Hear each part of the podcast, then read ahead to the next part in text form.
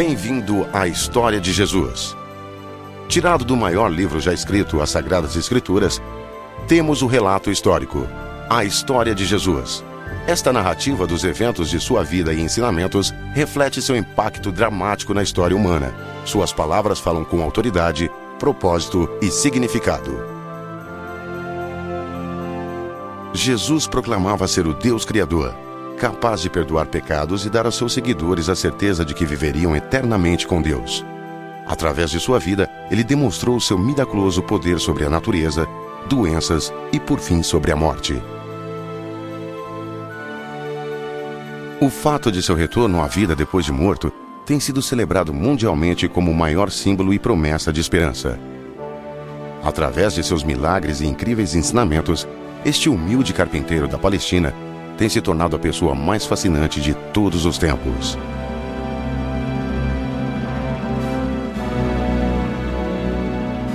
Sua história torna-se ainda mais fantástica pela maneira como começou. Numa humilde manjedoura de uma vila remota, bem distante dos palácios dos poderosos impérios de sua época. E apesar de um começo tão simples, seu impacto ainda é sentido, dois mil anos mais tarde.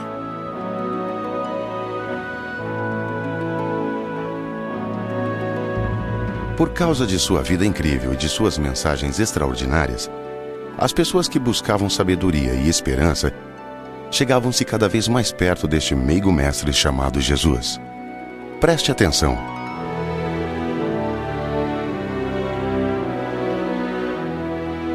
Um médico que viveu na mesma época e região que Jesus há muito tempo atrás escreveu sobre os singulares e maravilhosos eventos que ocorreram onde Jesus passava. O nome deste médico era Lucas. Eis aqui como se iniciou o verdadeiro relato chamado Evangelho de São Lucas.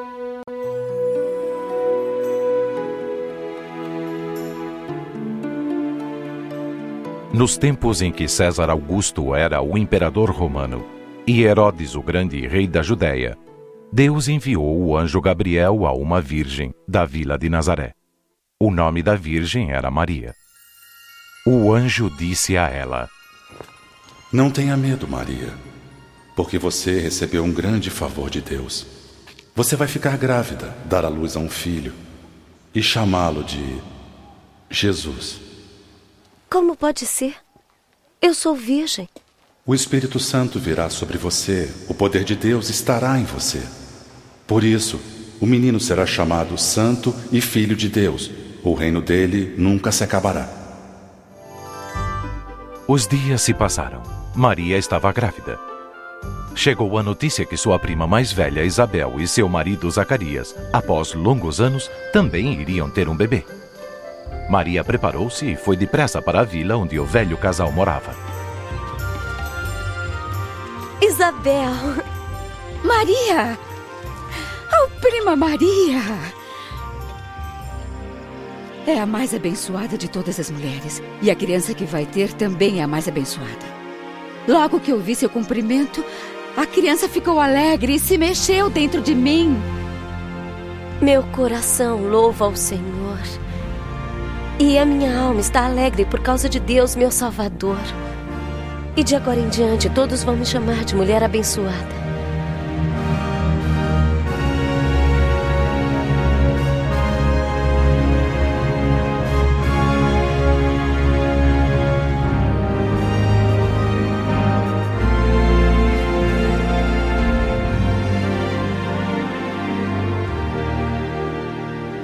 Os dias se tornaram em meses e a hora de Maria dar à luz se aproximava. Surgiu um decreto do governo romano que dominava Israel, forçando uma mudança de planos. Saibam todos os homens de Nazaré que, por ordem do imperador César Augusto, haverá um recenseamento de toda a população da Galileia e da Judéia. Todos terão que se registrar sem demora em seus povoados e cidades de origem. Isto resultou numa nova jornada para Maria e seu esposo José, mais de uma semana num jumento pelas íngremes estradas até Belém para se alistarem. Ao chegarem, porém, não havia mais lugar na hospedaria. Visto que as dores de parto de Maria estavam se tornando mais frequentes, eles finalmente se instalaram numa estrebaria para esperar o nascimento do bebê. Fora da vila, um grupo de pastores amontoava-se ao redor de suas ovelhas, uns dormindo, outros vigiando o rebanho. De repente, o céu se encheu de luz e um anjo de Deus apareceu. O que é aquilo? O que é aquilo? O que é aquela luz? Está enchendo o céu. Um anjo! É um anjo! Hoje, na cidade de Davi, nasceu o Salvador de vocês, Cristo, o Senhor. A cidade de Davi, Belém. Vamos até Belém para ver o que está acontecendo. Isto trouxe grande alegria aos pastores. A tradição judaica havia ensinado a eles que um dia o Messias, ou Salvador, nasceria e daria sua vida como o pagamento eterno por seus pecados contra Deus. Então se apressaram para ir ao encontro do bebê. Um milagre. Os pastores rapidamente encontraram José, Maria e Jesus. O bebê, envolvido num pano, deitava-se numa simples manjedoura. Quando os pastores regressaram, falaram incessantemente sobre os eventos daquela noite. Eles louvaram a Deus pelo Salvador que havia sido enviado. Tudo o que viram e ouviram era justamente o que o anjo havia dito. A lei judaica exigia que um menino aos oito dias de vida fosse circuncidado, uma cerimônia religiosa importante. Então, após uma semana, Maria e José se dirigiram com o bebê para o norte, a poucas horas dali, para Jerusalém, situada nas alturas dos montes de Judá. A jovem família atravessou as ruas estreitas e repletas até o templo, o centro das atividades religiosas. Ao entrarem, um homem justo e devoto chamado Simeão se aproximou deles. O Espírito Santo de Deus prometera a Simeão que ele não morreria até que visse o Messias, aquele que os judeus esperavam que viesse ao mundo para perdoar pecados. Reconhecendo o bebê Jesus como o escolhido, Simeão o tomou em seus braços e começou a orar. E agora, Senhor, despede em paz o teu servo, segundo a tua palavra. Porque vi com meus próprios olhos a tua salvação. Esta criança foi escolhida por Deus. Sejam ambos abençoados. A nova família então retornou à sua casa em Nazaré, um vilarejo interiorano ao norte. Maria frequentemente pensava sobre aqueles extraordinários eventos que envolveram o nascimento de seu filho. Ela guardou todas essas coisas em seu coração. O tempo passou. Quando Jesus tinha 12 anos, sua família foi até Jerusalém para celebrar a Páscoa, uma data importante do ano em que muitos eventos da história da nação eram comemorados. Quando a celebração terminou, voltaram para casa. No caminho, descobriram que Jesus se perdera. Foram três dias preocupantes. Maria e José o procuraram na cidade de Jerusalém. Finalmente, os pais ansiosos localizaram Jesus no templo, sentado entre os mestres religiosos. Quem é este menino que faz estas perguntas? Vem de Nazaré. Pensamos que tinha partido conosco. Perdoe-nos seu entusiasmo. Meu filho, por que você fez isto? Seu pai e eu estávamos aflitos procurando você. Por que estavam me procurando? Vocês não sabiam que eu estava na casa do meu pai? E então Jesus retornou a Nazaré com seus pais, onde cresceu em estatura, sabedoria e em graça perante Deus e os homens. Durante o 15º ano do governo do imperador romano Tibério, a palavra de Deus veio até João, o filho da prima de Maria, Isabel. João falava para grandes multidões sobre a necessidade de se desviar do pecado, ser batizado nas águas e se consagrar para Deus. Eles o chamavam de João Batista. Arrependam-se dos seus pecados, sejam batizados, e Deus perdoará os seus pecados. A mensagem de João o levou às margens do Rio Jordão, um local natural para falar a um grande número de pessoas. Ele batizava nas águas todos os que acreditavam em sua mensagem. Conforme está escrito no livro do profeta Isaías, alguém está gritando no deserto: Preparem o caminho do Senhor. Abram estradas retas para ele. Todos os vales serão aterrados e todos os montes serão aplainados. As estradas tortas ficarão retas. Os caminhos com altos e baixos ficarão planos. E toda a humanidade verá a salvação que Deus dá. O que deseja que nós façamos? O que devemos fazer? Ajude-nos a saber o caminho. Aquele que tiver duas túnicas deve dar uma ao homem que não tem nenhuma. Aquele que tiver comida deve repartir. Mestre, nós somos cobradores de impostos. O que devemos fazer? Não cobrem mais do que a lei manda. Diga-nos, o senhor é o Cristo? Eu batizo com água. Mas está chegando alguém que é mais importante que eu. Eu não mereço a honra de desamarrar as sandálias dele. Ele batizará com o Espírito Santo e com fogo. Com a pá que tem na mão, ele vai separar o trigo da palha. Ajuntará o trigo no seu depósito. Porém, queimará a palha no fogo que nunca se apaga. Naquele instante, Jesus, agora um homem de 30 anos, se aproximou do rio. João concordou em batizá-lo. Quando Jesus emergiu das águas, começou a orar. Naquele momento, o Espírito Santo desceu sobre ele, em forma de pomba, e uma voz soou dos céus dizendo: Este é meu filho amado, em quem me agrado.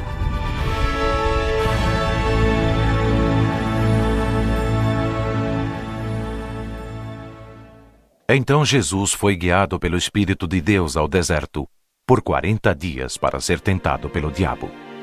Ele não comeu nada durante aqueles dias e estava faminto quando o diabo se aproximou, dizendo: Se você é filho de Deus, mande que esta pedra se transforme em pão. Jesus respondeu usando a Bíblia: Está escrito: Não só de pão viverá o homem, mas de toda a palavra de Deus.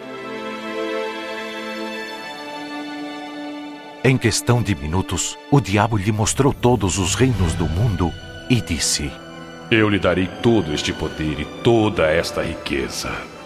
Tudo isto me foi dado e eu posso dar a quem quiser. Isto tudo será seu, se você se ajoelhar e me adorar. Está escrito: Adore o Senhor teu Deus e sirva somente a Ele.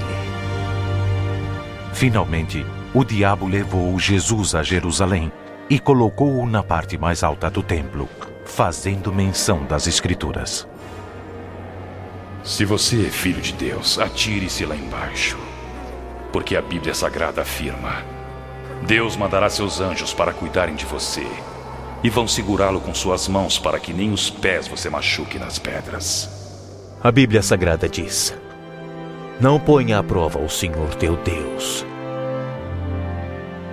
Quando este teste espiritual de Jesus terminou, ele se dirigiu para o norte, para Nazaré, a cidade interiorana onde crescera. No dia santo dos judeus, chamado sábado, Jesus foi até o local de adoração e ensino, a sinagoga. Atendendo ao pedido do líder da sinagoga, ele leu as Escrituras. O Espírito do Senhor está sobre mim. Ele me escolheu para anunciar as boas notícias aos pobres. Me mandou anunciar a liberdade aos presos e dar vista aos cegos. Pôr em liberdade os oprimidos. E também para anunciar o ano em que o Senhor vai salvar seu povo. Fala bem. Hoje se cumpriram as escrituras sagradas que acabaram de ouvir. A Bíblia se cumpriu? Mas só o Messias pode cumprir esta promessa. Mas como? Sem dúvida vocês vão repetir o ditado: médico, cure-se a si mesmo. E também vão dizer: faça aqui na sua própria cidade as mesmas coisas que fez em Cafarnaum. E afirmo a vocês: nenhum profeta é bem recebido em sua própria terra. Profeta!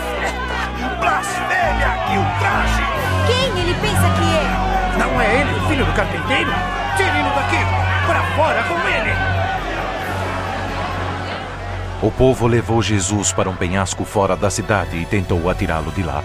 Mas ele atravessou a multidão e seguiu seu caminho.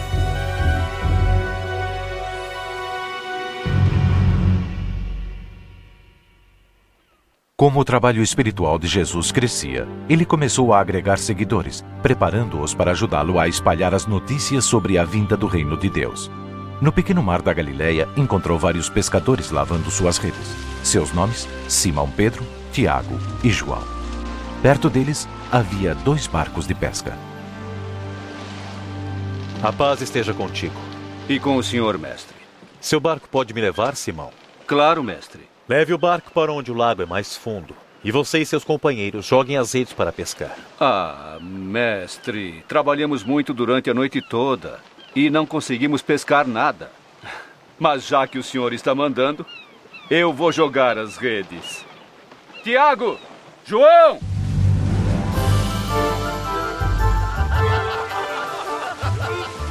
Com Jesus a bordo e obedecendo suas instruções, as redes se encheram de peixes até quase rasgarem.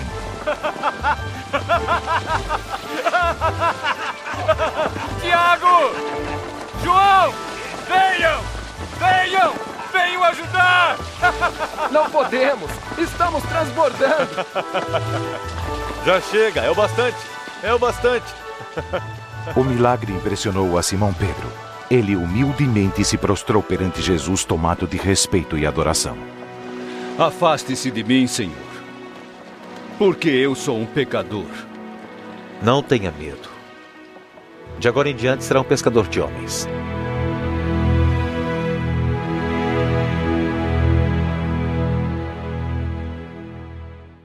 Aonde Jesus passava, as pessoas se juntavam ao redor dele, de toda a Judéia, Jerusalém e das regiões vizinhas. Muitos vinham para serem curados de doenças ou porque estavam perturbados por maus espíritos. Eles tentavam tocar em Jesus. Dele saía poder que curava a todos. Salve-nos, Jesus! Precisamos do Senhor! Outros vinham para ouvi-lo, muito interessados na mensagem sobre o reino de Deus. Jesus falava diretamente aos seus corações, corrigindo alguns, irado com outros, mas causando efeito nas vidas de todos os que o ouvissem. Jesus falava sobre ser abençoado por Deus. Felizes são vocês, os pobres, porque o reino de Deus é de vocês. Felizes são vocês que agora têm fome, porque terão fartura. Felizes são vocês que agora choram, porque vão sorrir.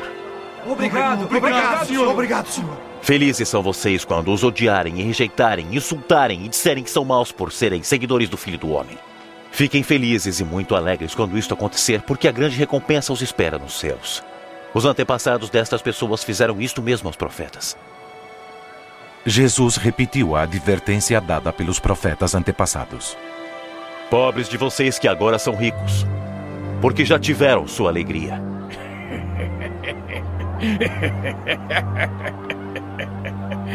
Ele não quer ser rico, deve estar louco.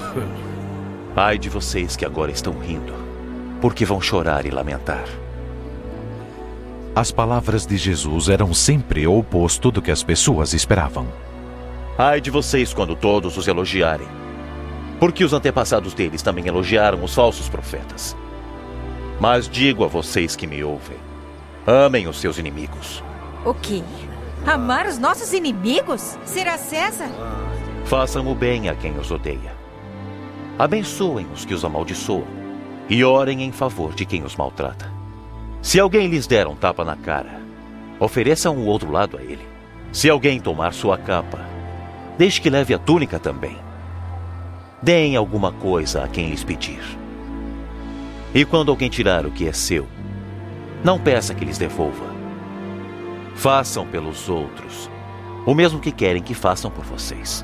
Mas é óbvio que ele não se refere aos romanos. Ou pior ainda, aqueles terríveis samaritanos. Nem mesmo Deus poderia amá-los. Não julguem e Deus não julgará vocês. Não condenem e Deus não condenará vocês. Perdoem e Deus perdoará vocês.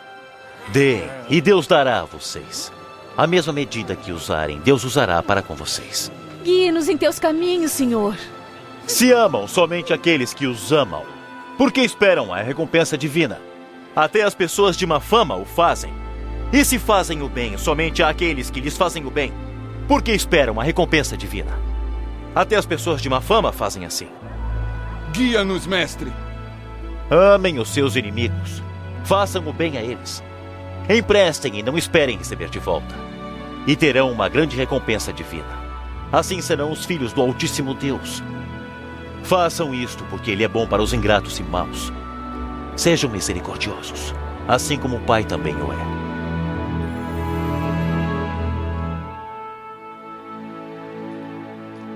Jesus frequentemente surpreendia as pessoas ao ensinar. Ele também as chocava com seus atos. Um dia, enquanto caminhava perto de um mercado de Cafarnaum, Jesus viu o cobrador de impostos Mateus Levi cobrando impostos das pessoas que passavam pela cidade. 16, 17, 18, 19, 20. É só o que eu tenho. Mas como é só o que tem? Mentiroso! Porque os cobradores de impostos trapaceavam com sua própria gente. A maioria dos judeus os odiava e não queria ter nada a ver com eles. Mas Jesus falou diretamente a Mateus. Venha comigo. Sim, senhor.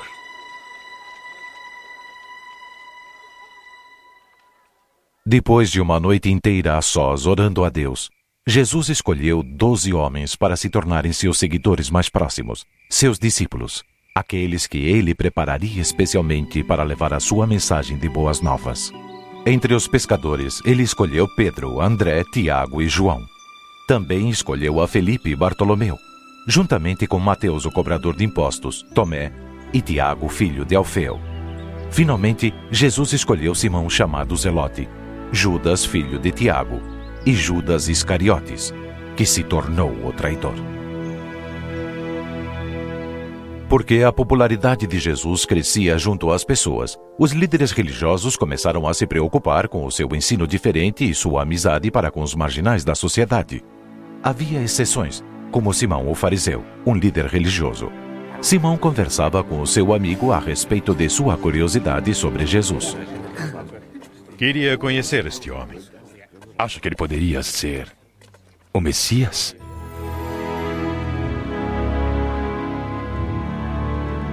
Então Simão convidou Jesus para jantar para ver se ele era mesmo o escolhido que os judeus esperavam.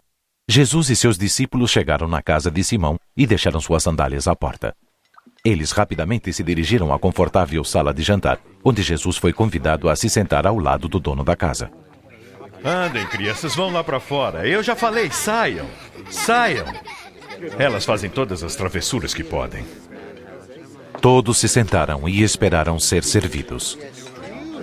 Uma mulher que tinha uma vida imoral entrou na sala carregando um jarro de perfume. O que ela faz aqui? Não sei. Ela soube que Jesus estava jantando naquela casa. A mulher correu para Jesus. O que ela está fazendo? Com lágrimas nos olhos, ela lavou os pés dele e, com os seus longos cabelos, os enxugou e os beijou. Simão disse a si mesmo: Se este homem fosse de fato profeta, saberia quem é esta mulher que está tocando nele. Saberia da vida de pecados que ela leva. A mulher abriu o jarro e despejou o perfume sobre os pés de Jesus, como um ato de adoração. Jesus olhou para o dono da casa e disse: Eu sei quem é esta mulher, Simão. Vou lhes contar uma coisa. Dois homens deviam um a outro que emprestava dinheiro. Um devia 500 moedas e o outro 50. Nenhum podia pagar, então ele lhes perdoou a dívida. Qual deles vai amá-lo mais? Eu suponho que é aquele que devia mais. Você está certo. Vê esta mulher? Eu entrei em sua casa e você não me ofereceu água para meus pés. Ela, porém, os lavou com lágrimas e os enxugou com os cabelos. Você não me beijou quando cheguei. Ela, porém, não para de beijar meus pés. Você não deu azeite para minha cabeça. Ela, porém, derramou perfume nos meus pés. Eu lhes digo: seu grande amor prova que seus muitos pecados já foram perdoados. Mas a quem pouco se perdoa, pouco amor demonstra. Então Jesus falou diretamente para a mulher: Seus pecados estão perdoados. A sua fé salvou você. Vá em paz.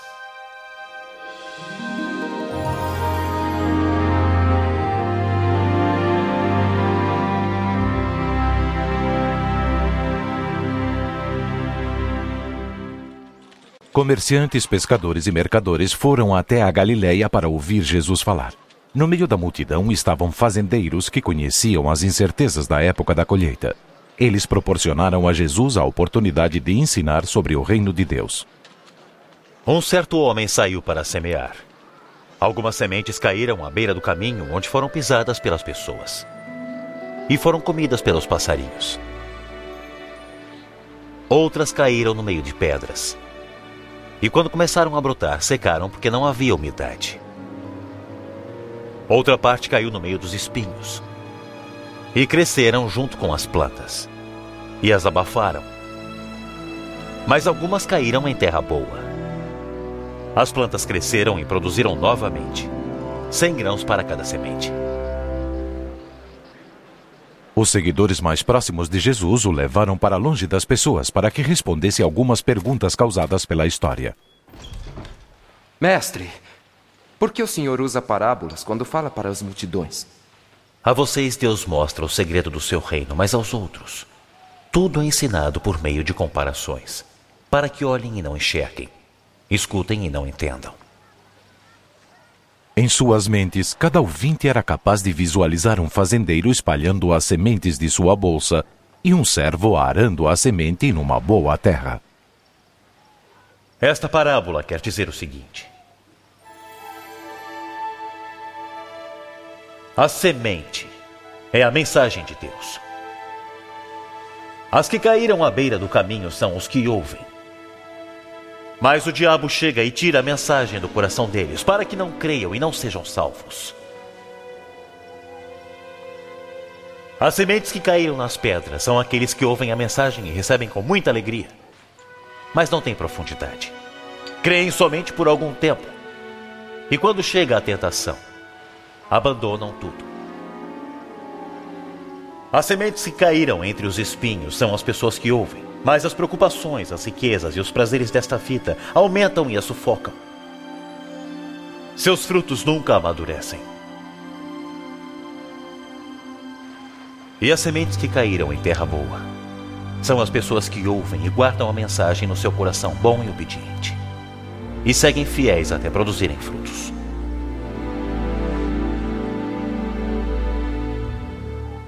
Jesus enfatizou este ensino com um outro exemplo tirado da vida diária na Galiléia. Ninguém acende uma tocha e a põe sob um cesto, nem debaixo de uma cama. Ela é colocada num lugar próprio para que todos os que entrem possam ver a luz. Porque tudo que está escondido será descoberto, e o que está em segredo será conhecido e revelado. Guia-nos, mestre! Portanto, cuidado como escutam isto, porque quem tem receberá mais. Mas aquele que não tem, até o pouco que pensa que tem, lhe será tirado. Mestre, sua mãe e seus irmãos estão lá fora. Querem falar com o senhor. Minha mãe e meus irmãos são os que ouvem e põem em prática a palavra de Deus.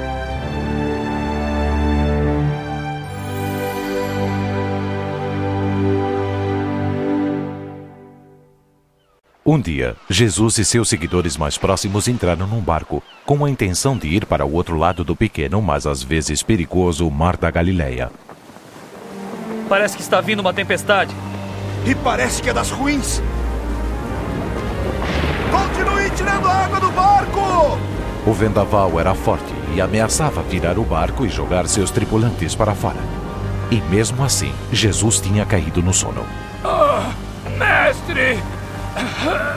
Mestre! Jesus! Nós vamos morrer! As ondas inundam o barco! Vamos afogar! Salve-nos, mestre! Jesus se levantou repreendendo o vento e a violência das águas. Tudo se acalmou. Está melhorando! Estamos salvos!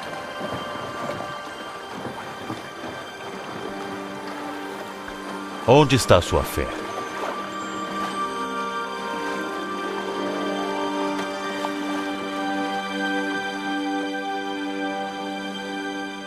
Depois que o mar se acalmou, Jesus e seus discípulos se dirigiram à região de Gerasa. Ao se aproximarem da costa, podiam ver as colinas. Numa delas, eles viram uma manada de porcos. Quando Jesus pisou em terra, foi ao encontro dele um homem endemoniado e sem roupas.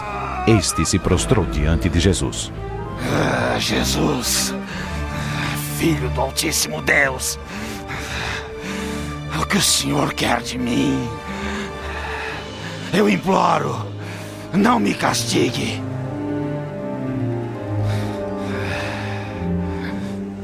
Como é o seu nome? Multidão, eu imploro, não nos mande para o inferno. Mande-nos entrar nos porcos que estão ali.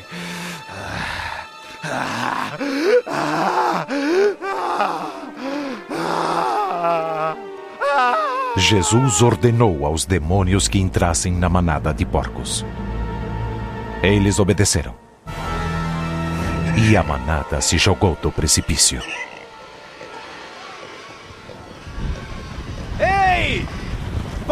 Voltem! Parem! Parem! Voltem! Os porcos correram para o precipício, caíram no mar e se afogaram, deixando os pastores furiosos. Vá embora daqui! Seu feiticeiro! Deixe-nos! Vá embora desse lugar! Agora, aquele homem que antes era selvagem enrolou-se num manto e sentou-se aos pés de Jesus. Livre dos demônios, sua face agora irradiava a paz. Eu seguirei para onde for. Deixe que eu o acompanhe, Senhor. Volte para casa e conte o que Deus fez por você. Assim, o homem fez o que Jesus tinha lhe dito. Aonde ele passava em Gerasa, sempre contava a história de sua libertação e como Jesus mudara a sua vida.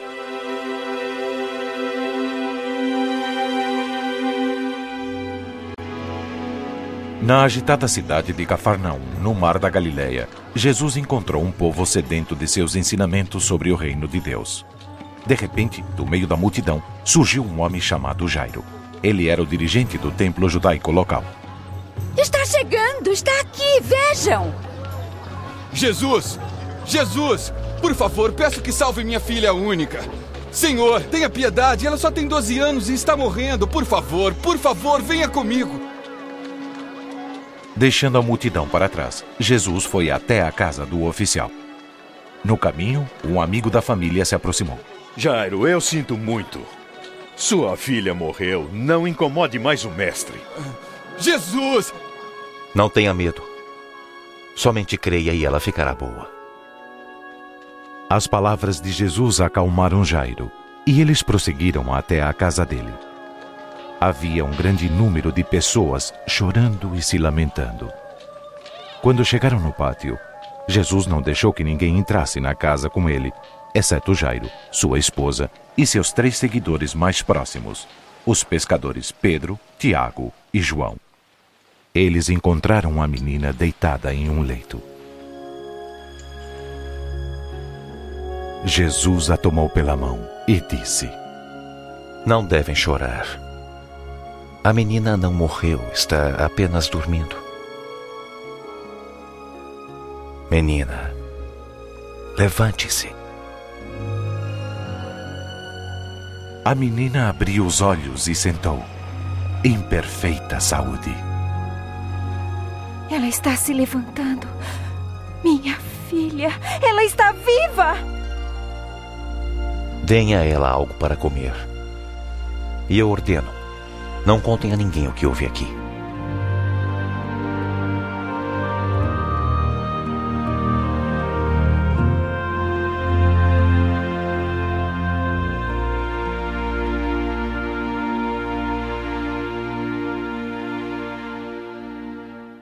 Jesus continuou seus ensinamentos sobre o reino de Deus até o sol se pôr atrás dos montes da Galileia. Mesmo assim, a multidão permaneceu no local. Mestre, mande essa gente ir embora. Eles podem ir aos povoados e sítios que ficam próximos daqui, onde encontrarão comida e abrigo. Este lugar é deserto.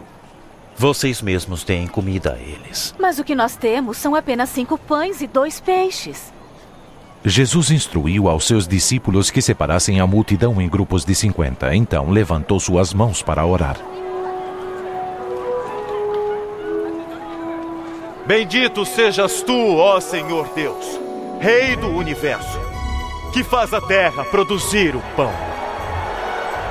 Jesus partiu os pães e os peixes e encheu os cestos dos discípulos, que então distribuíram para a multidão.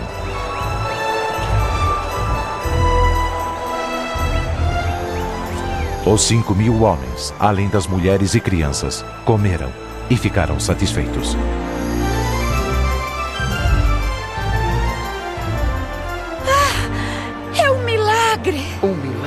Inacreditável! Os discípulos de Jesus andaram por entre as pessoas para recolher o que sobrou. O total foi de doze cestos cheios. Um certo dia, Jesus estava orando. Logo depois, se aproximou dos discípulos e lhes fez uma pergunta: Quem o povo diz que eu sou? Pedro respondeu por todos eles: Alguns dizem que o senhor é João Batista. Outros afirmam que o senhor é Elias. Existem outros ainda que dizem que é um dos profetas antigos que retornou à vida. E vocês o que dizem? Quem dizem que eu sou? O Messias que Deus nos enviou.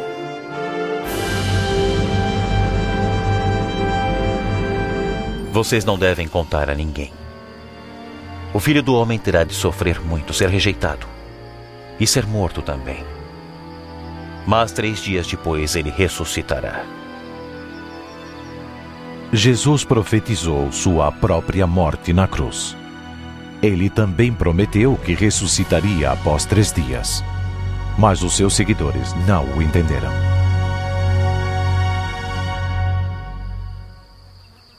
Algum de vocês quer me seguir? Eu seguirei, mestre. Mas primeiro, deixe que eu me despeça da minha família. Quem começa a arar a terra e olha para trás não serve para o reino de Deus. Se alguém quiser me seguir, deve se esquecer de si mesmo, carregar a cada dia a sua cruz e me acompanhar. Porque quem quiser salvar sua vida vai perdê-la. Mas quem perder sua vida por minha causa irá salvá-la. Que vantagem terá alguém ganhar o mundo inteiro e perder a sua alma? Os milagres que Jesus fez confirmaram a sua declaração de ser o Filho de Deus. Seus discípulos o reconheceram como o Messias, escolhido de Deus. Numa tarde, Jesus os levou para o Monte Hermon. Quando anoiteceu, subiu o monte com Pedro, Tiago e João para orar. Ah, que subida! Estou exausto. Eu também. Estou muito cansado. Os três discípulos adormeceram, mas Jesus orava. O seu rosto começou a brilhar como o sol. Suas roupas começaram a resplandecer. Pedro, o que está acontecendo? Os discípulos acordaram e viram dois profetas do passado, Moisés e Elias, conversando com Jesus. O propósito de Deus se cumprirá por seu intermédio. Você morrerá em Jerusalém. Quando os profetas estavam partindo, Pedro disse: Mestre, é bom estarmos aqui. Vamos armar três barracas: uma para o Senhor, outra para Moisés e uma para Elias. De repente, uma nuvem apareceu e os envolveu. Tremendo de medo, os discípulos ouviram uma voz saindo da nuvem que dizia: Este é o meu filho, o meu escolhido. Ouçam o que ele tem a dizer.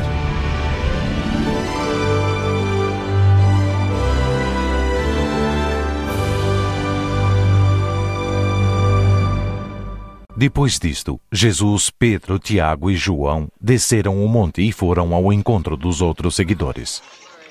Uma grande multidão havia se ajuntado em volta de um jovem endemoniado. Está chegando, está aqui, vejam! Mestre! Mestre! Peço ao Senhor pelo meu filho, por favor!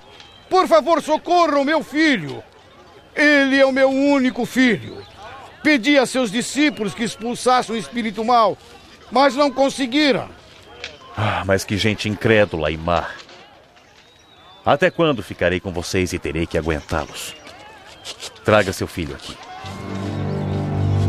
Naquele instante, o demônio jogou o menino ao chão, numa violenta convulsão. Jesus ordenou que o espírito maligno o deixasse. E na mesma hora, o menino ficou curado. Que maravilha!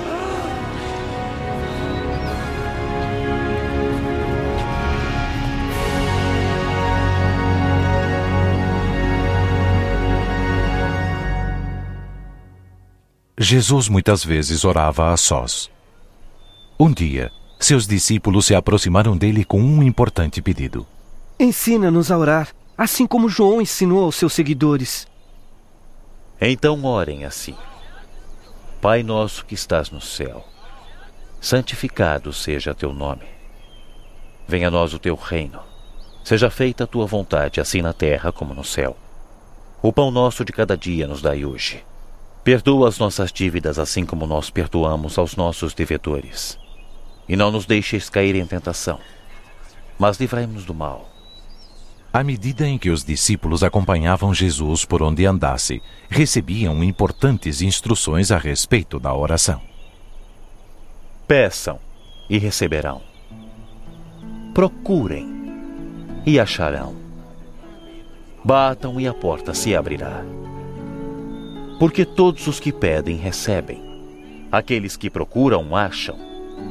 E a porta sempre se abre para quem bate. O que o senhor quer dizer? Por acaso algum de vocês que é pai dará a seu filho uma cobra quando ele pedir peixe?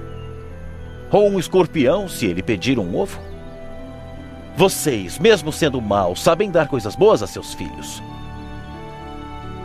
Quanto mais o Pai que está nos céus, ele dará o Espírito Santo àqueles que pedirem.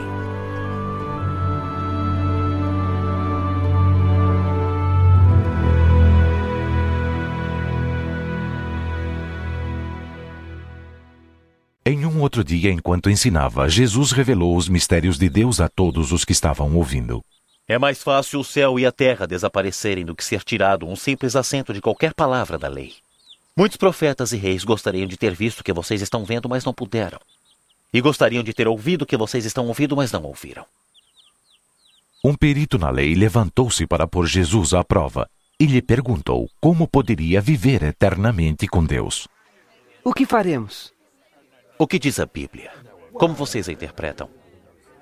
Ame a seu Deus com todo o seu coração, com toda a alma, com todas as forças e toda a inteligência.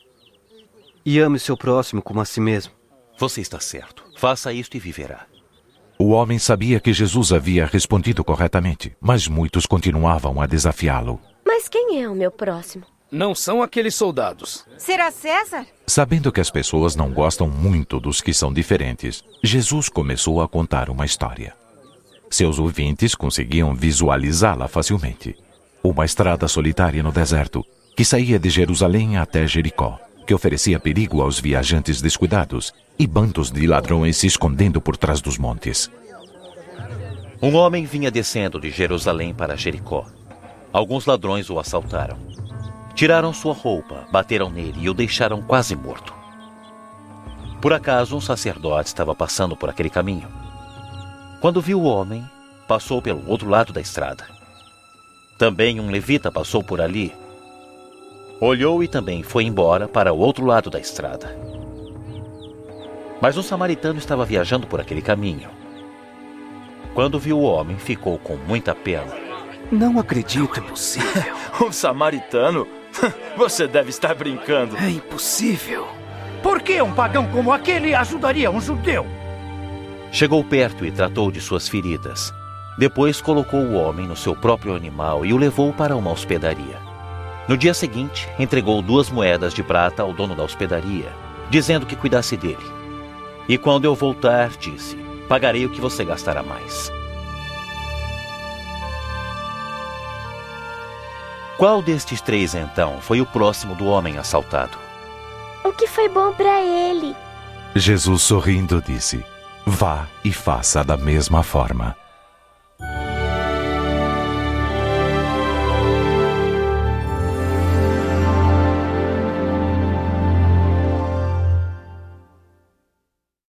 Aonde Jesus passava na Galiléia, grandes multidões se agrupavam.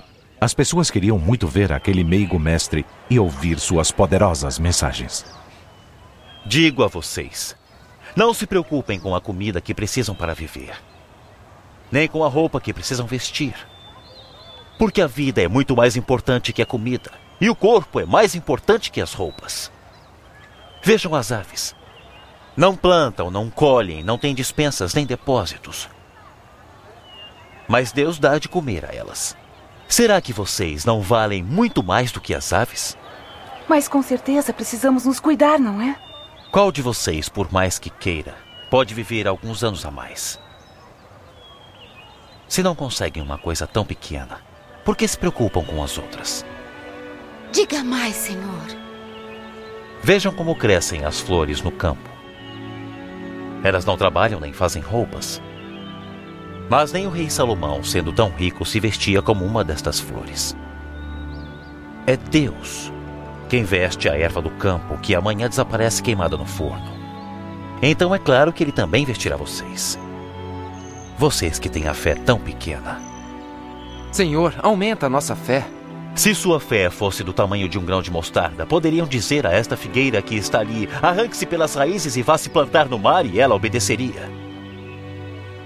Apesar dos seus ensinamentos desafiarem os adultos, sua maneira gentil cativava as crianças. Elas se assentavam aos seus pés. Sempre vão acontecer coisas que fazem os outros caírem em pecado, mas ai do culpado. Seria melhor para ele ser jogado no mar com uma grande pedra de moinho amarrada no pescoço do que fazer um destes pequeninos pecar. Rostos ávidos o observavam com muita atenção, mesmo quando não entendiam tudo. Com o que se parece o reino de Deus? Com o seguinte: um homem pegou uma semente de mostarda, plantou em seu sítio. A planta cresceu e virou uma árvore. E os passarinhos fizeram ninhos nos seus ramos. Quando exatamente virá este reino de Deus? O reino de Deus não é algo que se possa ver. Ninguém vai dizer: Veja, está aqui ou está ali. Porque o reino de Deus está dentro de vocês. Dias virão em que vocês desejarão ver um dos dias do Filho do Homem, mas não o verão. Porque assim como o relâmpago brilha de uma ponta a outra no céu, assim será o dia em que o Filho do Homem vier. Mas primeiro ele precisa sofrer e ser rejeitado pelo povo de hoje. Em uma manhã, quando Jesus e seus seguidores se preparavam para sair, um líder da sinagoga foi ao encontro dele, reverenciando-o. O homem queria saber como viver para sempre com Deus após a morte. Bom mestre, o que devo fazer para conseguir a vida eterna? Por que você me chama de bom? Só Deus é bom e mais ninguém. Conhece os mandamentos. Não cometa adultério.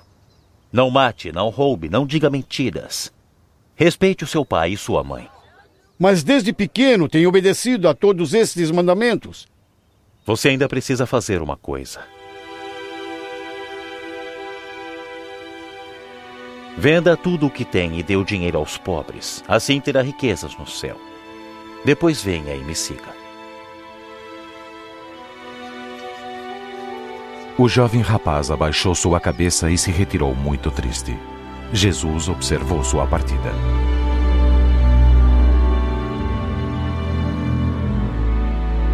Jesus falou aos discípulos: Mas como é difícil aos ricos entrar no reino de Deus. É mais difícil um rico entrar no reino de Deus do que um camelo passar pelo fundo de uma agulha. Então, quem pode ser salvo? O que é impossível para o homem é possível para Deus.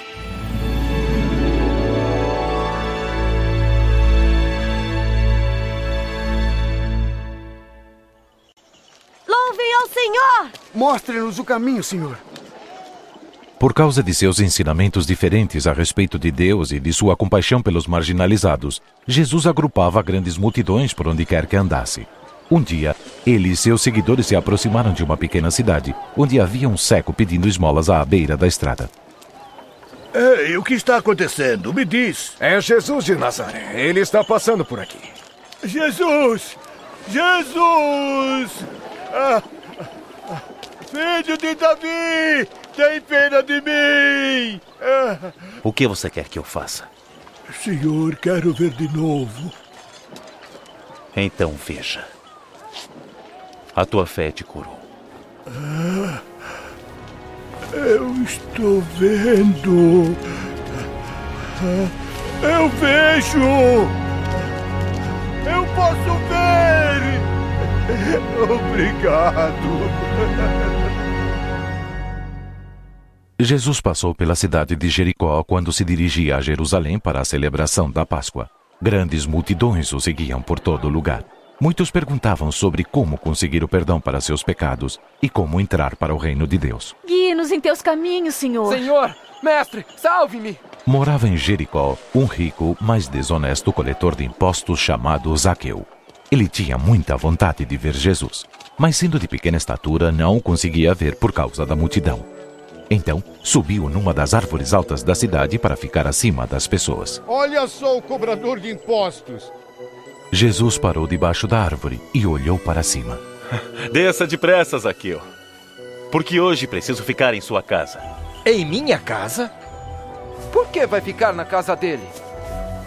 Como Zaqueu conhece Jesus? Cheio de alegria, Zaqueu desceu da árvore e o recebeu com satisfação na sua casa. A multidão ficou chocada. Cobradores de impostos eram conhecidos por trapacear seu próprio povo. Nenhum outro líder espiritual jamais seria visto como um tão odiado representante do governo romano. A compaixão que Jesus demonstrou a Zaqueu afetou o coração deste homem. Olha, eu vou dar a metade de todos os meus bens aos pobres. E se por acaso tiver roubado alguém, vou devolver quatro vezes mais. Eu não acredito! Um cobrador de impostos devolvendo os impostos? Impossível! Hoje a salvação entrou nesta casa, pois este homem também é descendente de Abraão.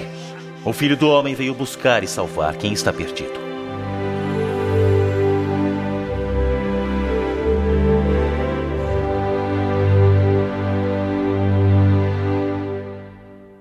Aproximando-se de Jerusalém, Jesus resolveu entrar na cidade montado no jumento.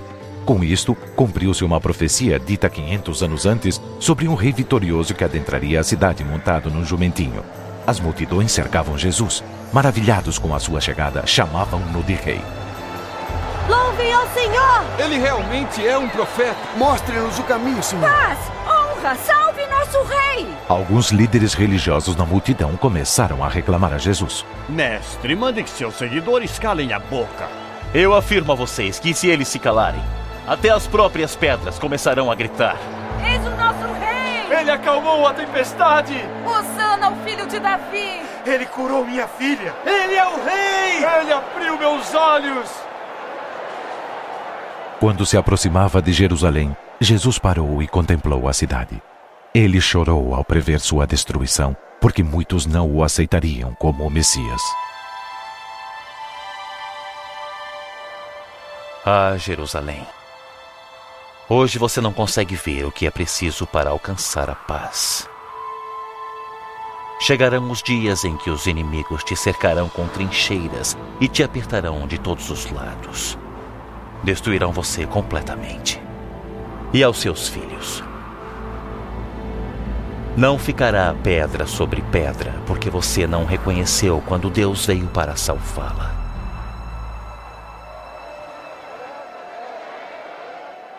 Como crescia a popularidade de Jesus, os líderes políticos e religiosos da cidade começaram a se preocupar ainda mais com seus seguidores. Eu ouvi dizer que muitos já o têm saudado como rei. Como rei? rei de mendigos, prostitutas e ladrões. Já vi esse tipo antes. Vão, fazem pregações, vão embora e são esquecidos. Não seja cego, os seus seguidores crescem dia a dia. O povo o admira. E acha que ele é rei. Deixe-me adverti-los. Se este homem continuar a ameaçar a paz, culparei vocês.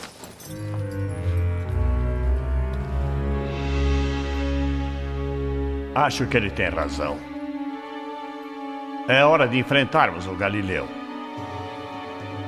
Era a semana anterior à Páscoa, uma celebração religiosa especial em Jerusalém. Jesus passou pelo largo alpendre do templo e adentrou ao grande pátio. Eu quero comprar duas palmas! Bodes! Tem os melhores bodes! 16, 17, 18, 19, 20. É só o que eu tenho. Mas como é só o que tem? O templo foi construído para adoração e oração, mas os sacerdotes permitiam que esta parte do santo prédio se tornasse um grande mercado, onde mercadores trocavam moedas e vendiam animais para serem sacrificados no templo. Jesus ficou irado. Derrubando mesas, ele expulsou os mercadores. Está escrito: A minha casa deve ser uma casa de oração, mas vocês a transformaram em esconderijo de ladrões. Não deixem ele fazer isso! Parem-no! Parem-no! Chamem os guardas! Chamem os guardas!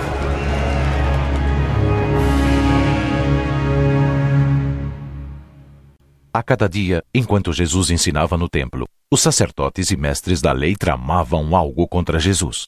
Certa ocasião, ele parou fora do templo para observar as pessoas levarem suas ofertas de adoração a Deus. Entre os que foram, havia uma pobre viúva que levou somente duas moedas. É muito pouco. Ela não pode dar mais? Afirmo a vocês que esta viúva pobre deu muito mais do que todos os outros. Porque os outros deram do que estava sobrando das suas riquezas. Ela, porém, pobre como é, deu tudo quanto tinha para viver. Naquele instante, um grupo de líderes religiosos se aproximou dele, desafiando o seu direito de ensinar e fazer milagres. Diga-nos, com que autoridade você faz estas coisas? Quem te deu esta autoridade? Eu também farei uma pergunta. Diga-me quem deu autoridade para João batizar, Deus ou os homens? Os líderes sussurrando discutiam entre si os feitos de João Batista. O que vamos responder? Se respondermos que foi Deus, ele vai perguntar: por que não acreditar em João? Mas se dissermos que foram os homens, a multidão vai nos apedrejar, porque eles acreditam que João era o profeta. Não sabemos quem mandou João batizar. Então eu também não digo com que autoridade faço estas coisas. Conhecendo a desonestidade dos líderes religiosos, Jesus os ignorou e passou a contar uma história. Certo homem plantou uvas em suas terras e as arrendou aos lavradores. Depois foi embora por muito tempo. Quando chegou a época da colheita, mandou um empregado aos lavradores para receber a sua parte na colheita. Mas os lavradores bateram nele e o mandaram de volta sem nada. Então ele mandou outro empregado, mas também bateram nele. E o trataram de modo vergonhoso e o mandaram embora sem nada. Diga mais, Senhor. Ele enviou um terceiro empregado, mas os lavradores também o machucaram e o expulsaram. Aí o dono da plantação pensou: O que vou fazer? Vou mandar meu filho querido. Sei que eles vão respeitá-lo. Mas quando os lavradores viram o filho, disseram: Este é o filho do dono. Vamos matá-lo e a plantação será nossa. Jogaram o filho fora da plantação e o mataram. O que é que o dono da plantação vai fazer com os lavradores? Ele virá, matará aqueles homens e dará a plantação a outros. Prendam. Alguns líderes religiosos queriam prender a Jesus ali mesmo, pois perceberam que Jesus havia contado aquela história contra eles. Todavia, temiam a sua popularidade. Então, ao invés disso, decidiram pegá-lo em uma armadilha. Mestre, sabemos que aquilo que o senhor fala e ensina é certo. Sabemos também que não julga os outros pela aparência, mas ensina a verdade sobre a vontade de Deus para o homem. Diga-nos, não é contra a nossa lei sermos obrigados a pagar impostos ao imperador romano?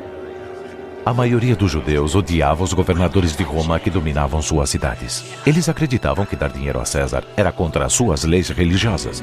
E se Jesus apoiasse esta atitude popular, poderia ser acusado de rebelião contra o governo e ser entregue às autoridades romanas. Mas Jesus rapidamente respondeu: Cuidado, senhor! Pode ser uma armadilha! Deem-me uma moeda. De quem são o nome e a cara desta moeda? De César! Então deem a César aquilo que é de César, e a Deus aquilo que é de Deus. Como vai responder a isso? Os líderes religiosos se admiraram com as palavras de Jesus. Mesmo assim, continuaram com o plano de tirar a sua vida. A solução veio através de um dos discípulos de Jesus. O diabo entrou em Judas Iscariotes, o qual se encontrou secretamente com o sumo sacerdote, concordando em trair Jesus por 30 moedas de prata. Chegou o tempo da celebração da Páscoa. Pedro e João, os dois discípulos mais próximos de Jesus, foram enviados para trazer um cordeiro e fazer outras preparações para a refeição. Então Jesus e os doze discípulos se reuniram numa ampla sala no andar superior de uma casa e sentaram-se à mesa. Tenho desejado comer o jantar da Páscoa com vocês antes do meu sofrimento. Vos digo: não comerei este jantar até que ele se torne realidade no reino de Deus. A refeição por si só era uma cerimônia importante. Era a lembrança da libertação de Israel da escravidão no Egito há mais de mil anos. Também predizia uma futura libertação trazida por um Messias muito esperado, que perdoaria os pecados deles e estabeleceria o seu reino. Durante a ceia, Jesus pegou o pão e orou: Bendito sejas tu, ó Senhor Deus, Rei do universo, que faz a terra produzir o pão isto é o meu corpo e será entregue a vocês. Façam isto em minha memória. Jesus partiu o pão e o distribuiu para cada um de seus discípulos. Ofereceu-lhes também um único copo de vinho para que todos bebessem.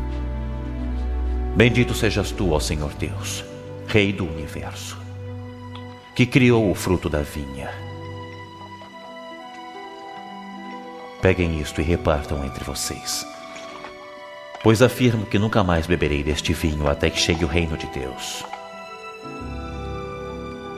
Este é o cálice da nova aliança no meu sangue, derramado por vocês. E vejam, o traidor está aqui sentado comigo à mesa. Porque o filho do homem vai morrer, como Deus já resolveu. Mas ai daquele que está traindo o filho do homem. Não é possível. Não acredito. É impossível. Diga-nos quem é o traidor. Simão, Simão, escute bem. Satanás pediu permissão para prová-los, para peneirar vocês como um lavrador separa o trigo da palha. Mas eu tenho orado por você, Simão, para que não lhe falte fé. E quando você voltar para mim, anime seus irmãos. Mestre, eu estou pronto para ser preso com o senhor e para morrer com o senhor. Pois eu lhe digo que hoje, antes do galo cantar, você me negará três vezes.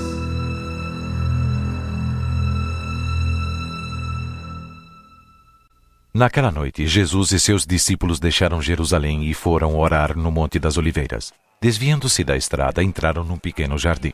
Bem próximo dali havia uma grande pedra, onde se amassavam azeitonas para fazer o azeite, a qual deu o nome ao jardim, Getsemane, que significa prensa de óleo. Mestre, orem para não caírem em tentação. Sabendo que sua traição e execução estavam próximas, Jesus afastou-se um pouco de seus discípulos e se ajoelhou para orar.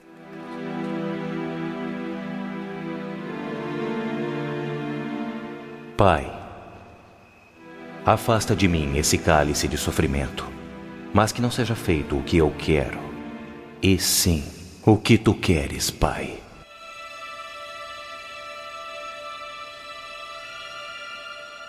Estando angustiado, Jesus começou a transpirar, e seu suor era como gotas de sangue que caíam sobre o chão. Apareceu-lhe então um anjo do céu que o fortalecia. Quando se levantou, encontrou seus discípulos dormindo.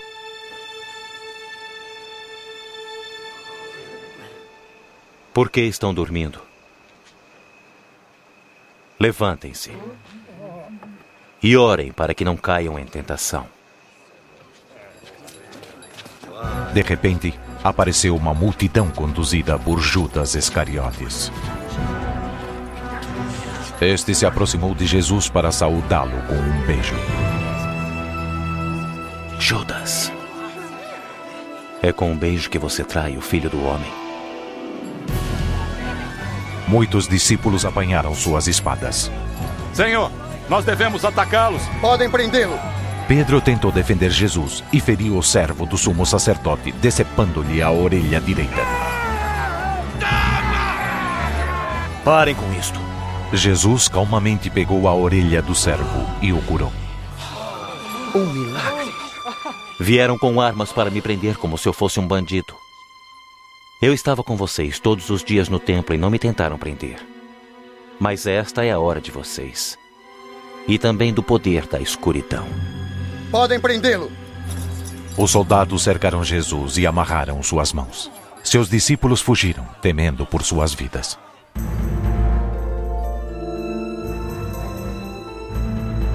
Pelas ruas escuras e desertas de Jerusalém, os soldados levaram Jesus ao palácio de Caifás, o sumo sacerdote. Vigiem-no bem. Pedro o seguia à distância. Sob os olhos zombadores de alguns guardas do templo, Jesus aguardava no pátio. Bem próximo dali, havia uma grande fogueira.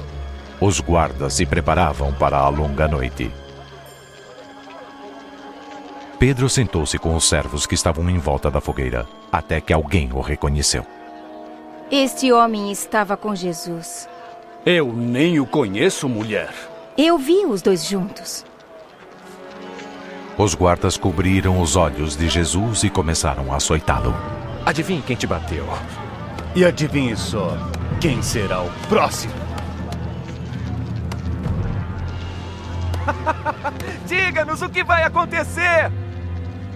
Mais tarde naquela noite, Pedro andava agitadamente em volta do palácio quando mais uma pessoa o reconheceu. Você também é um deles.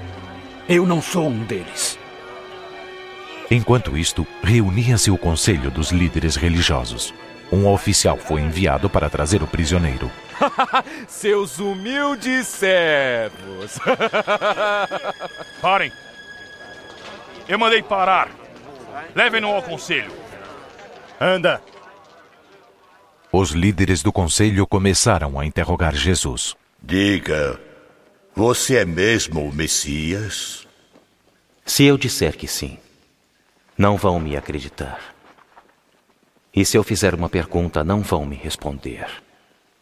Mas de agora em diante, o Filho do Homem sentará à direita do Deus Todo-Poderoso. Então você é o Filho de Deus. Sim, eu sou. Quem dá autoridade para dizer isso?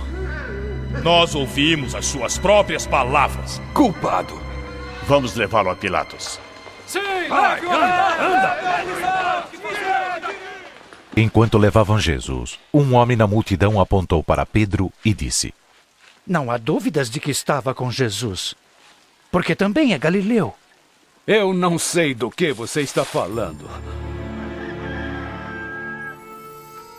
Jesus voltou-se e olhou para o seu amigo Pedro. Então Pedro se lembrou da profecia. Pois eu lhe digo que hoje, antes do galo cantar, você me negará três vezes. Pedro fugiu do pátio, em lágrimas.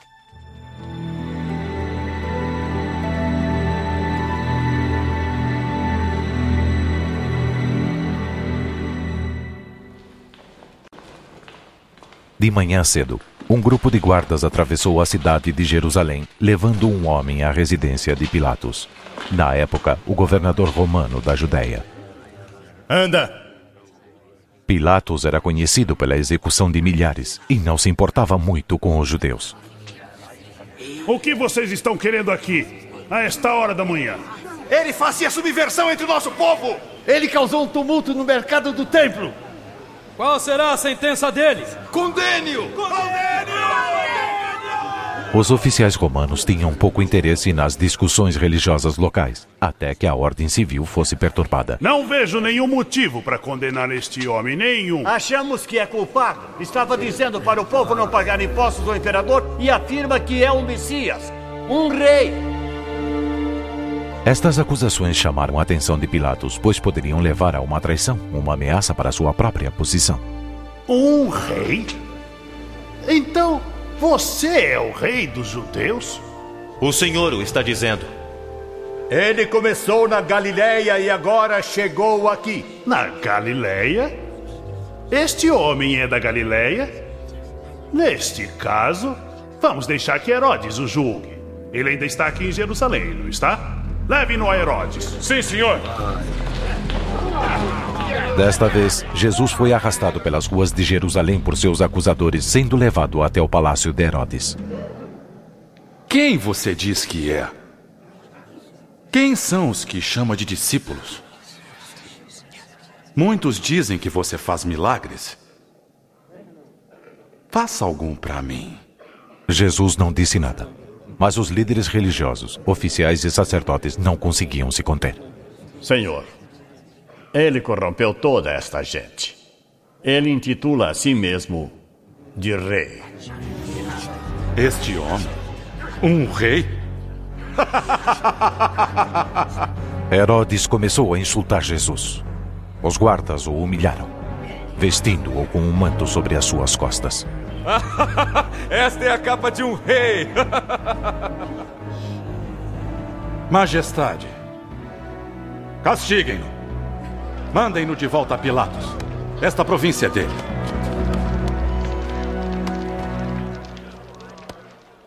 Quando Jesus, os guardas e os líderes religiosos retornaram a Pilatos, uma grande multidão se ajuntou. Oficiais militares, pessoas que estavam na cidade para celebrar a Páscoa e muitos outros pararam para assistir ao julgamento de Jesus. Mesmo assim, Pilatos não sentia desejo de condená-lo. Este homem nada fez para merecer a morte. Portanto, vou mandar que o açoitem e o libertem. Durante a festa da Páscoa, tradicionalmente o senhor é obrigado a soltar um preso. Havia se tornado um costume local que durante a Páscoa os romanos soltassem uma pessoa condenada à morte.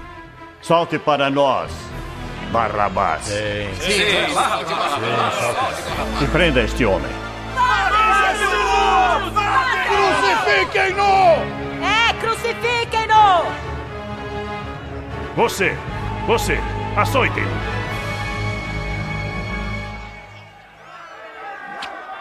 A surra violenta que os guardas deram em Jesus não satisfez a crescente fúria da multidão. O que você está esperando, Pilatos? Crucifiquem-no! É, crucifiquem-no! Na multidão de curiosos havia alguns seguidores de Jesus, mas estes estavam perdidos no alvoroço. Por que vocês o atormentam? Ele é Jesus! Soltem-no! Ele é o Messias! Ele não fez nada! Levante-o. Temendo uma revolta, Pilatos finalmente concordou em crucificar a Jesus. Sob pressão da multidão, Pilatos concordou em liberar o assassino Barrabás. Ao ordenar a crucificação de Jesus, declarou: Sou inocente do sangue deste homem.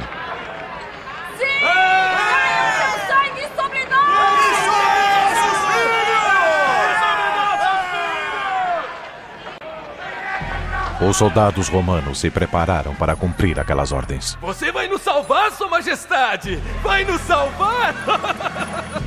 Mostre os seus milagres! Vamos terminar com isso! Sim, senhor! Depois de açoitá-lo, os soldados vestiram novamente Jesus e amarraram uma parte da cruz nas suas costas machucadas. Então, o empurraram pelas ruas de Jerusalém, forçando-o a marchar pela cidade. Anda! Afastem-se! Afastem-se! Antes das nove da manhã, os soldados se dirigiram a um lugar público de execução nos arredores de Jerusalém chamado Gólgota, ou lugar da caveira. Afastem-se! O coitado está quase morto! Sai da frente! Ele está sendo torturado além dos limites. Saia! Imensamente exausto, Jesus tombou no chão. A cruz ainda estava sob suas costas. Para prosseguir, o comandante romano procurou alguém na multidão que pudesse carregar a cruz. Você! Qual o seu nome? Simão de Sirene, senhor. Venha ajudá-lo. Corte as cordas! Você, carrega! Vamos! Anda! Sai daí! Vamos! Afaste-se! Vamos! Afastem-se! Enquanto os soldados amarravam a cruz em Simão, muitas mulheres se aproximaram de Jesus. Nós choramos pelo Senhor. Beba isto. Beba. Beba, Senhor. Mulheres de Jerusalém, não chorem por mim, mas por vocês e pelos seus filhos. Porque se isto tudo é feito quando a lenha está verde? O que será quando estiver seca? Que Deus o ajude. Eu vou orar pelo senhor. Finalmente chegaram até o Gólgota. E ali, uma obra repulsiva começou. Jesus e mais dois criminosos foram despidos. Suas mãos foram pregadas na cruz. Os soldados também colocaram pregos nos seus pés. Levantar! Anda logo com isso!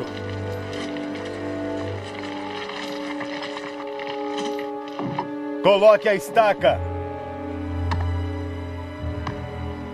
Soltem as cordas! Depois de levantarem as três cruzes, os soldados colocaram uma inscrição acima de Jesus que dizia: Este é o Rei dos Judeus. Então passaram a esperar que morressem. Os soldados observavam a multidão que assistia. Após algum tempo, Jesus pronunciou umas palavras: Perdoe-os, Pai. Eles não sabem o que fazem. Entre os que assistiam encontravam-se alguns dos líderes religiosos que condenaram Jesus. Ele salvou os outros. Que salve a si mesmo. É! Se você é de fato o Messias, salve a si mesmo! Desça da cruz! Mostre os seus milagres!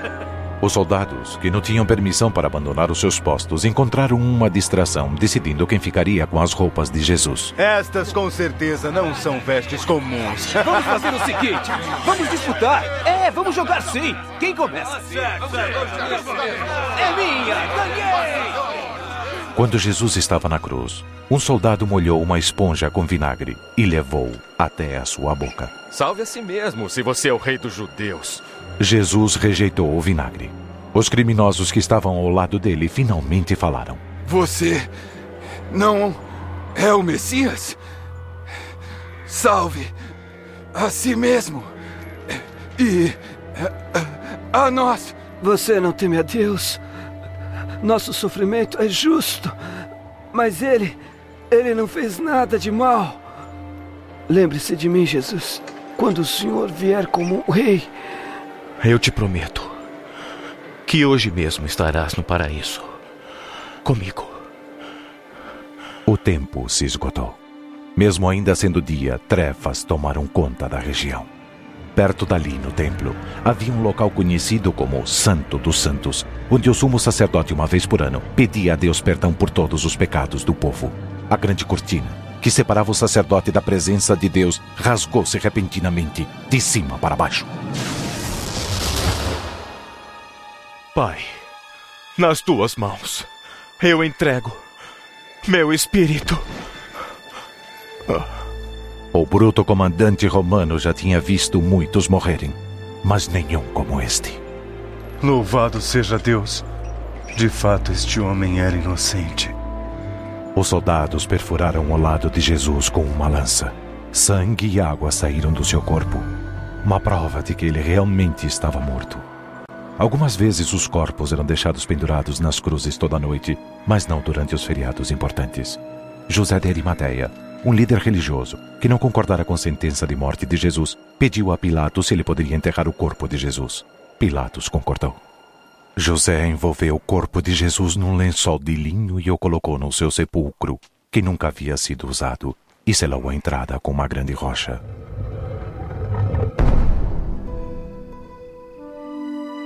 Ao sair do túmulo, José e seus ajudantes notaram um grupo de mulheres. Elas haviam seguido a Jesus quando estava vivo e à distância tinham observado a sua morte. Perdoe-nos. Estamos seguindo o corpo do Senhor. Todos são bem-vindos. Mas vamos, o sábado está começando. Após saberem onde o túmulo se localizava, as mulheres retornaram até a cidade para preparar perfumes e faixas de linho. Seguindo a tradição, isto seria usado para envolver o corpo de Jesus.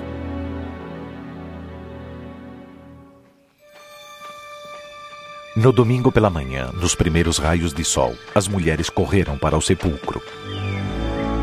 Elas esperavam problemas, pois a grande pedra era muito pesada para mover.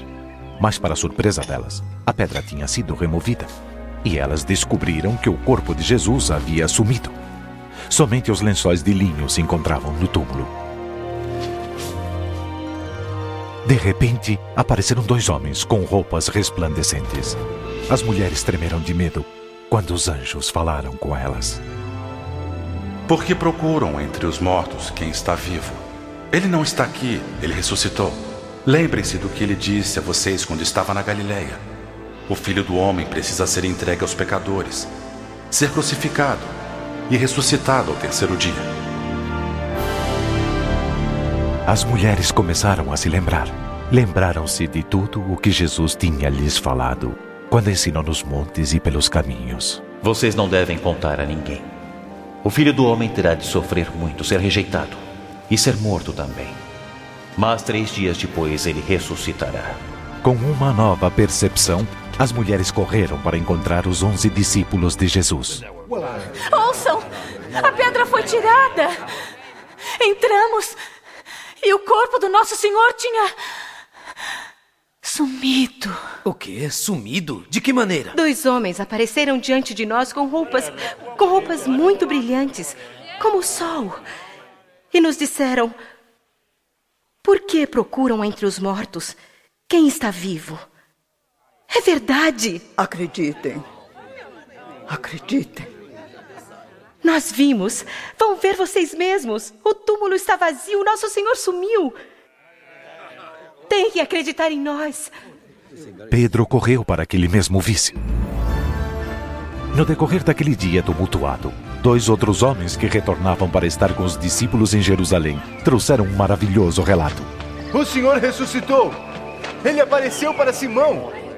Não o reconhecemos no caminho. Mas quando partiu o pão em Emaús. Em Emaús? É estranho ele ter ido lá. A paz esteja com vocês. Jesus apareceu no meio deles repentinamente. Nenhuma porta havia sido aberta ou fechada. Mestre, mestre, mestre. Por que estão tão assustados? Por que há tantas dúvidas na cabeça de vocês? Olhem as minhas mãos e os meus pés. Vejam que sou eu mesmo. Toquem em mim e acreditarão. Jesus aproximou-se para que pudessem ver claramente as marcas dos pregos em suas mãos e seus pés. Um discípulo lhe deu um pedaço de peixe para comer, e ele comeu. Porque um fantasma não tem carne nem ossos como estão vendo que eu tenho. Enquanto eu ainda estava com vocês, eu falei o que tinha que acontecer. Tudo o que estava escrito a meu respeito na lei de Moisés, nos livros dos profetas e nos salmos tinha que acontecer. Eis o que estava escrito. O Messias tinha que sofrer e no terceiro dia ressuscitar. E que em nome dele, a mensagem sobre o arrependimento e o perdão dos pecados seria anunciada em todas as nações, começando por Jerusalém. Vocês são testemunhas destas coisas. E eu mesmo lhes mandarei o que meu pai prometeu. Mas esperem na cidade, até que o poder de cima venha sobre vocês. Jesus apareceu muitas vezes a vários grupos de seguidores, e uma vez a um grupo de 500 pessoas. Finalmente, 40 dias após o seu retorno à vida, Jesus levou seus discípulos a um jardim no Monte das Oliveiras. Ele ergueu as mãos e disse: Que Deus os abençoe e guarde. Recebi todo o poder no céu e na terra. Vão e façam discípulos em todas as nações e os batizem em nome do Pai, do Filho e do Espírito Santo. E os ensinem a obedecer tudo o que tenho mandado. E estarei com vocês todos os dias, até o fim dos tempos. Amém. Ao terminar de falar, Jesus desapareceu nas nuvens e foi levado aos céus.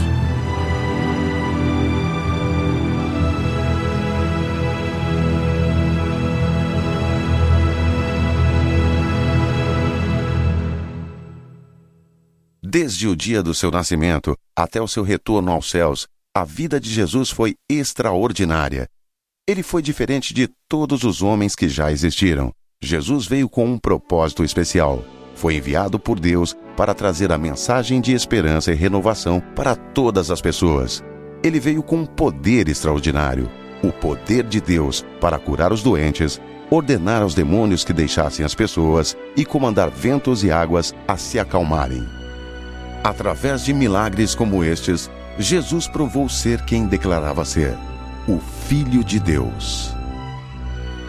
Jesus esclareceu que ao aceitá-lo como Salvador e considerá-lo como sacrifício pelo pagamento de nossos pecados, poderemos viver eternamente com Deus. Jesus explicou que deveria morrer pregado numa cruz para perdoar nossos pecados, mas que ressuscitaria dos mortos três dias mais tarde. E ele fez isso como prova final de que ele é Deus. O próprio Jesus afirmou: Eu sou a ressurreição e a vida. Aquele que crer em mim, ainda que esteja morto, viverá. Jesus deseja perdoar os seus pecados e encher sua vida com amor e paz. Ele quer mostrar a você uma vida melhor do que a que você possui, uma vida abundante, cheia de propósito e significado. Ele usou uma linguagem simbólica para expressar esta verdade. Eis que estou à porta e bato. Se alguém ouvir a minha voz e abrir a porta, eu entrarei em seu coração. E mais, para experimentar seu amor e perdão e saber que viverá para sempre com Deus após a morte, você deve aceitá-lo como seu salvador pessoal e crer que ele é o sacrifício para os seus pecados. Ouça suas palavras. Venham a mim todos os que estão cansados e oprimidos, e eu os aliviarei. Eu sou o caminho, a verdade e a vida. Ninguém vem ao Pai senão por mim. Se é o desejo do seu coração receber perdão pelos seus pecados, você pode fazer a oração da fé e Jesus Cristo entrará na tua vida. Eis uma oração sugerida: Senhor Jesus, eu preciso de ti. Obrigado por morrer na cruz e pagar o preço por meus pecados. Eu abro a porta da minha vida e te recebo como meu Senhor e Salvador. Toma o controle da minha vida. Faz de mim a pessoa que o Senhor quer que eu seja. Amém.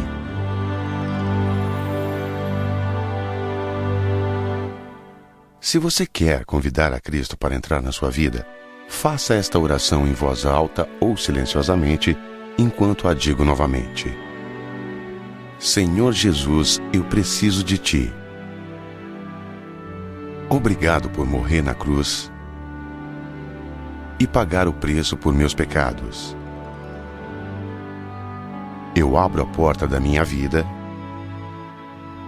e te recebo como meu Senhor e Salvador. Toma o controle da minha vida. Faz de mim a pessoa que o Senhor quer que eu seja. Amém.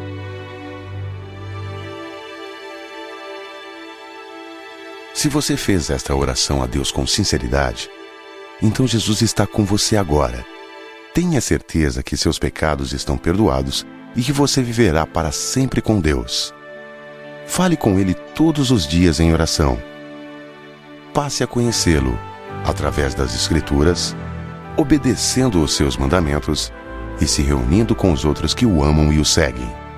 Lembre-se sempre de sua maravilhosa promessa. Nunca vou abandoná-los ou desampará-los, porque eu estou com vocês sempre, até o fim dos tempos.